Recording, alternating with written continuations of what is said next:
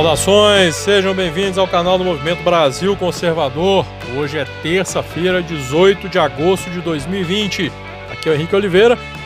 Vamos juntos para mais uma resenha do dia, resenha disponível em diversas plataformas, como Spotify, YouTube também, claro, na nossa querida Rádio Shockwave. Contamos com a audiência de todos vocês. E para você que deseja se tornar um membro do Movimento Brasil Conservador, basta acessar a descrição dos nossos vídeos. Lá você encontrará todas as informações referentes a isso, ok?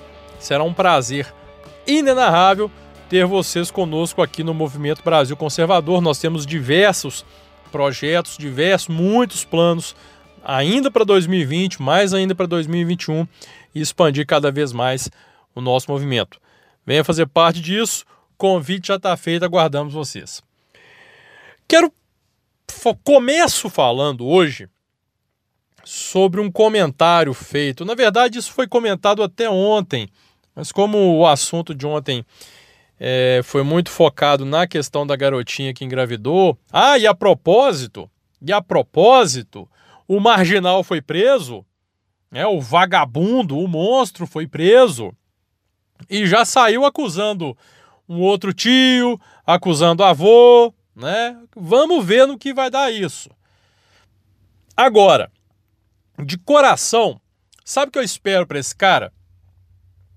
Eu espero que ele tenha do Estado, né? Porque esse tipo de preso, quando chega na cadeia, é muito protegido, fica em cela isolada e tal, aquele negócio todo. Eu espero que esse estuprador ele receba por parte do Estado a mesma proteção que a garotinha estuprada teve, ou seja, nenhuma. Meu sonho é que algum carcereiro lá esqueça, sabe? Esqueça, sem querer, assim. Ah, oh, gente, esqueci a porta aberta, nossa, que descuido. E esse cara receba a visitinha de outros presos. Como eu falei ontem, eu peço perdão a Deus, mas eu não consigo ter qualquer tipo de piedade com pedófilo. Quero que esse cara sofra e sofra muito na cadeia. Mas é muito, principalmente porque ele até já confessou. Né? Pelo vídeo que ele fez ali, ah, tem que me investigar, mas investiga fulano também. Já saiu dedurando os outros. Então, que esse cara pague muito. E ele vai pagar, eu tenho certeza disso. Bom, mas voltando, queria comentar a fala do ministro Edson Fachin do STF. Cara, é essas coisas que a gente só vê no Brasil, sabe? Fachin disse que por ele, né, ele gostaria muito que Lula tivesse sido candidato em 2018 que se Lula tivesse sido candidato, isso teria feito bem à democracia. Aí eu pergunto para você que está me ouvindo, né? Quando é que um vagabundo, um marginal, um bandido condenado participar de uma eleição à presidência vai fazer bem para a democracia? Questão de representatividade, nós temos que ter bandidos concorrendo, condenados, ó, então vai lá na cadeia, pega qualquer um, qualquer um lá, então ele pode se candidatar. E a lei da ficha limpa? Vamos rasgar de uma vez também, né? Já não precisa mais. O peso que tem o ministro da Suprema Corte de um país falar que um condenado, um condenado deveria participar de uma eleição. Você tem noção disso? Qual que é o peso de um negócio desse? É, não dá. É, é, é, é aquilo que eu falo de você. A justiça no Brasil hoje virou uma grande piada. A justiça no Brasil hoje, hoje em dia se resume ao seguinte: é, cada ministro do STF deixa a sua ideologia, o seu partidarismo aflorar e vota de acordo com conveniências políticas. O que nós temos hoje é um Supremo Tribunal Federal que é um órgão político, estritamente político. E aí vem ministro do STF reclamar: e vocês estão atacando o STF. Vocês são uma ameaça. Olha, deixa eu falar uma coisa. Sabe quem ataca o STF? Vocês, ministros do STF. São vocês. Quem ameaça o STF são vocês, ministros do STF. São vocês. A instituição STF, né, a mais alta corte de justiça do Brasil, está com o seu nome na lama por causa dos ministros que a integram. A culpa não é da instituição. A culpa não é do Supremo Tribunal Federal. A culpa é dos ministros que não se confundem com a instituição. Uma coisa é a instituição, a outra são os ministros. Homens falíveis como qualquer outro. Não fosse assim, nós não teríamos uma decisão estapafúrdia do STF proibindo a polícia do Rio de usar helicópteros em operações policiais nos morros da cidade. Sobretudo contra o tráfico de drogas. Esses caras querem o quê? Que a, polícia agora vai subir lá com charrete, pedalinho, vamos, pedalinho não que pedalinha na água, né? Mas enfim, bicicleta. Né? Eles podiam colocar. Bom, não vou falar não. Quem que ia puxar a charrete, não. Mas é, é, não dá, gente. Eu, eu, eu, eu me pego pensando, eu já, eu já tentei aqui entender qual seria a justificativa minimamente plausível, minimamente aceitável para isso, para poder falar que não, que é inconstitucional a, o uso de helicópteros, né? Nas operações policiais do Rio. Porque, na verdade, vamos relembrar aqui, o STF só trata ou só deveria tratar de questões constitucionais. E aí você, eu te pergunto, cadê a inconstitucionalidade? Onde é que está isso? De um helicóptero, né, de um helicóptero ser utilizado para operações policiais. Cadê? A questão é que o STF hoje opina, opina sobre tudo, né? Porque com o esforçozinho que você faça, isso aí quem milita na área do direito sabe, qualquer um, com o mínimo esforço você consegue encaixar, ou até sem esforço nenhum, você consegue encaixar tudo dentro da Constituição. Basta interpretação. Basta você moldar a interpretação àquilo que você pretende. E é o que os ministros do STF têm feito.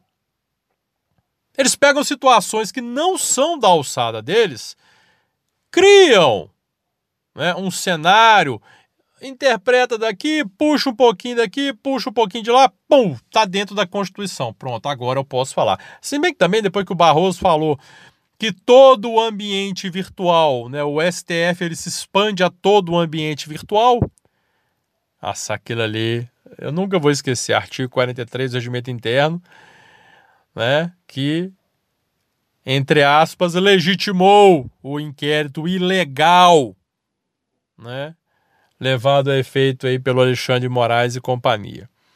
Então é o que eu digo, o STF teve seu nome sujo, manchado, né, pelos próprios ministros. Ponto final. E aí a culpa do nome do STF estar na lama não é daqueles que protestam, não é daqueles que criticam, é daqueles que, estando lá, tomam decisões cada vez mais absurdas, cada vez mais em desconexão com a realidade e com os anseios da sociedade. Então aí você vai reclamar: ah, mas Fulano não pode criticar o STF. Ó, peraí. Eu não posso criticar, mas você pode tomar uma decisão totalmente absurda, incompatível com aquilo que é o dever do STF? Complicado, né? Mas no Brasil, o que é errado é certo, o que é certo é errado, e por aí afora. E aí você vê, né, já passando para o outro ponto, greve dos Correios. Aliás, não, eu vou falar a greve dos Correios por último. Eu vou me manter aqui nos tribunais. Hoje saiu a notícia de que foi encontrado material de pornografia infantil em computadores do STJ. Puta que pariu!